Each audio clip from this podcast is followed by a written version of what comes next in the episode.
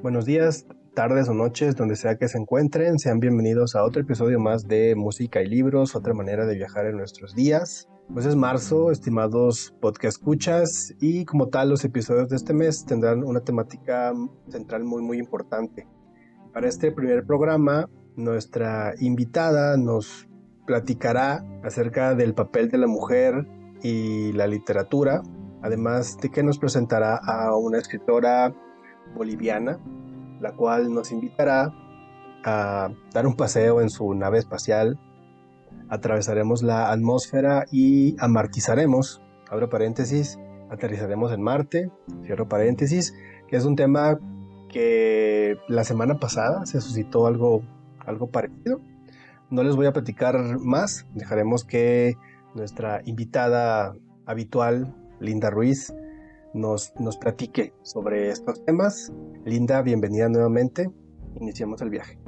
Me da mucho gusto saludarte nuevamente, compañero Josué. Y bueno, eh, hemos comenzado el mes de marzo. Y como todos sabemos, el mes de marzo pues se celebra, eh, se conmemora más bien dicho, el Día de la Mujer, el 8 de marzo y sobre esto vamos a, no tanto sobre el Día de la Mujer, les voy a platicar sobre el día de hoy, sino les, quiero platicar sobre la cuestión de las escritoras, las mujeres y la literatura. Es una relación eh, muy, muy cercana, muy, muy entrañable, pero a la vez un poquito confusa, y en la que también eh, se, dan, se han dado históricamente muchos casos de desigualdad, ¿no?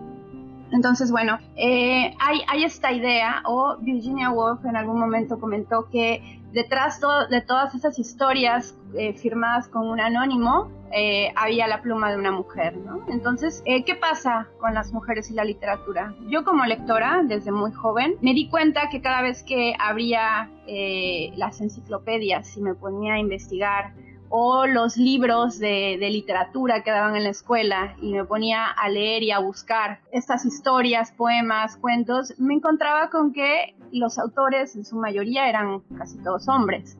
Y cuando nos tocaba leer sobre las grandes figuras de, la lengua española, de la literatura en nuestro idioma, me encontraba con una, una hilera enorme, una fila de nombres masculinos y por ahí, entre alguno de ellos, el nombre de una mujer. Eh, tal vez la más famosa es Sor Juana Inés de la Cruz y eh, Rosario Castellanos, pero fuera de eso, durante mi adolescencia, cuando me fui formando como lectora, me di cuenta de que no habían eh, más nombres de mujeres. Tal vez Elena Poniatowska, pero yo quería leer a más mujeres, yo quería saber quién más estaba escribiendo y en mi idioma. Entonces, me, puse a investigar y a revisar y en las bibliotecas eh, de, la, universidad buscaba antologías de, cuentos y, de poemas, pero sobre todo de cuentos, que es un, un género que me gusta mucho. Me ponía yo a buscar estas grandes antologías y de repente lo que encontraba eran estas filas de hombres y los nombres de algunas escritoras que ya conocemos. Decía, pero ¿dónde están las demás? ¿No? Si hay tantas mujeres leyendo, ¿por qué no hay igual cantidad de mujeres leyendo? ¿Qué es lo que pasa? ¿No queremos escribir o, no hay lugares eh, en donde podamos ser publicadas? No, no hay editoriales que quieran publicar las voces de las mujeres. Y entonces eh, en, esta, en, esta, en estos cuestionamientos y en estas dudas que yo tenía, me puse a buscar investigar.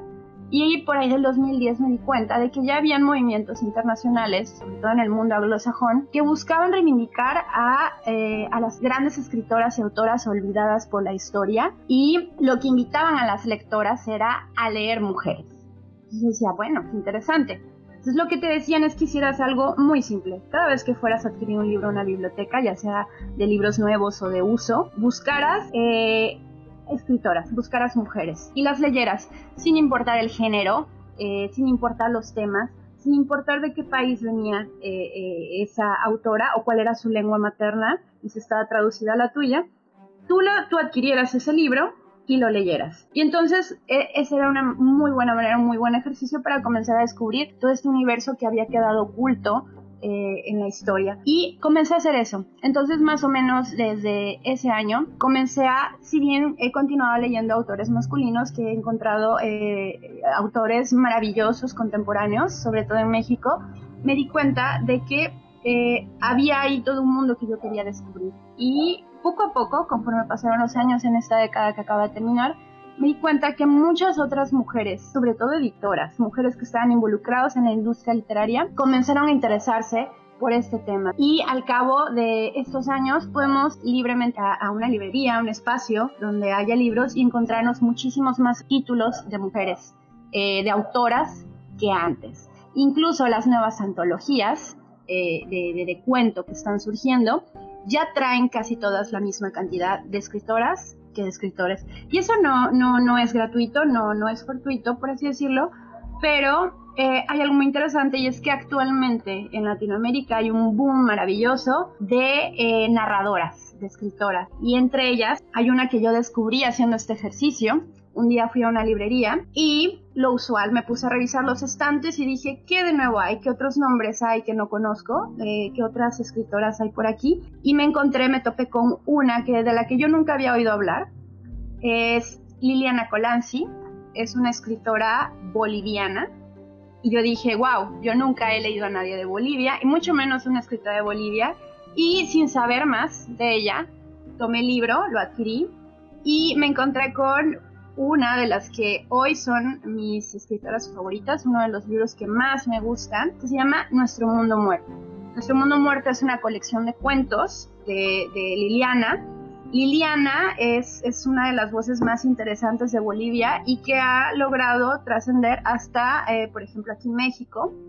Ha ganado varios premios eh, de cuento, de narrativa, que le han permitido darse a conocer en otros países de América Latina y pues a mí me parece fabuloso. Eh, les quiero leer un, fragmento de nuestro, nuestro mundo muerto, pero sobre todo del cuento Nuestro mundo muerto dentro de esta antología.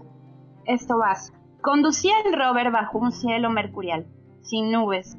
Íbamos dejando atrás planicies salpicadas de artefactos averiados, sondas agonizantes que intentaban comunicarse con la Tierra, desechos de los chinos, indios, rusos y americanos, un vertedero de aparatos obsoletos que peinaron ese suelo mucho antes de la primera localización. Zufovsky mencionó un electromagnetismo extraño en los alrededores que podía indicar la presencia de actividad volcánica o de vida extraterrestre, sugirió Pip desde el asiento de atrás, en broma, pero nos reímos. Zufovsky andaba de un humor volátil desde, desde el escándalo de choque que había estallado en los medios de comunicación y yo me rebelaba contra ese bebé que me expulsaba definitivamente de la tierra que se muera, que se muera Dios, que se muera, mátalo. En eso, un ciervo en medio del camino saltó y me miró con ojos suplicantes. Un ciervo en pleno Marte, dorado, como los de los Urales, de esos que saltaban en medio de la carretera cuando Tommy y yo íbamos en la moto a la feria anual del Irving. Al inicio del verano, en tiempos más felices. Mirka, dice, y yo me aferro a su cintura y aspiro profundo el olor ácido de su nuca. La carretera pasa y el viento me duele en las mejillas. La mirada del ciervo me perforó. No había visto un animal en tanto tiempo, ninguna cosa viva. Bienvenidos a la feria anual de la motocicleta. Prueben nuestro delicioso pan de jengibre y los fragantes blindis de nata y salmón. Chamarras de piel de zorro de Siberia. Las siete fumadas poderosas de Petra Petrovka amarrarán para siempre a la persona amada.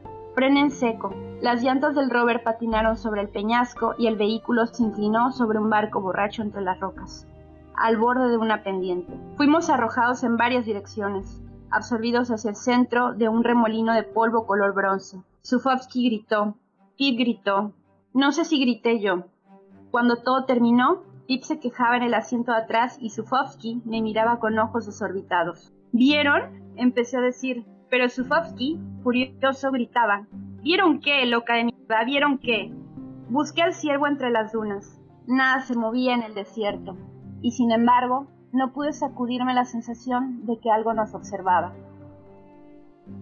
Este es un fragmento de Nuestro Mundo Muerto. Liliana Colanzi es una autora que le gusta explorar temas de ciencia ficción, entremezclarlos con vivencias personales y con cuestiones de la memoria, el pasado mezclándonos con el futuro. Me parece una voz potente y muy interesante surgida desde eh, Latinoamérica, que habla nuestro idioma y sobre todo que es una autora contemporánea que está muy al pendiente de los grandes temas que nos preocupan en esta bisagra de los siglos, ¿no?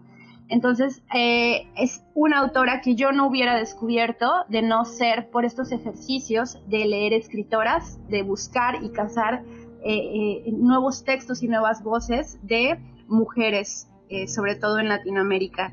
Entonces, ese es uno de los, de los grandes descubrimientos. He descubierto muchas otras escritoras más, pero Liliana Colás es una de mis favoritas y es a la que yo quiero compartir hoy.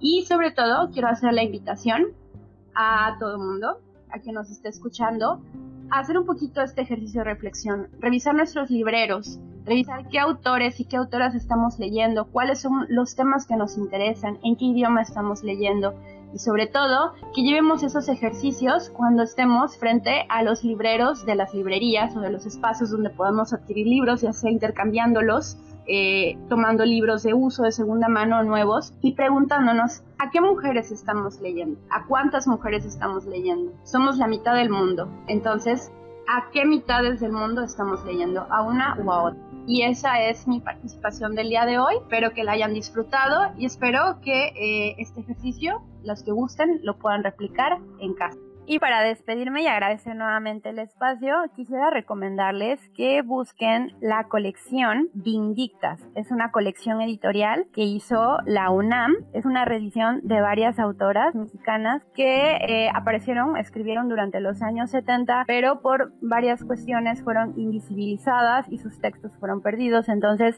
esta colección lo que busca es rescatar sus voces y llevarla a los lectores de este ciclo son, es colección Vindictas, de, editada por la UNAM. Estimados pasajeros, es así como terminamos el primer episodio de marzo, que como pudieron escuchar, se enfocará en conocer autoras, escritoras, mujeres relacionadas con el mundo de la literatura y otros mundos, ¿por qué no? Ya lo iremos descubriendo durante el mes. Muchísimas gracias al equipo de Potencia UMA por, por el apoyo, por la edición. Linda, nuevamente agradecemos tu presencia en este espacio. Muchas gracias por el espacio. Sin más que decir, nos vemos en la próxima.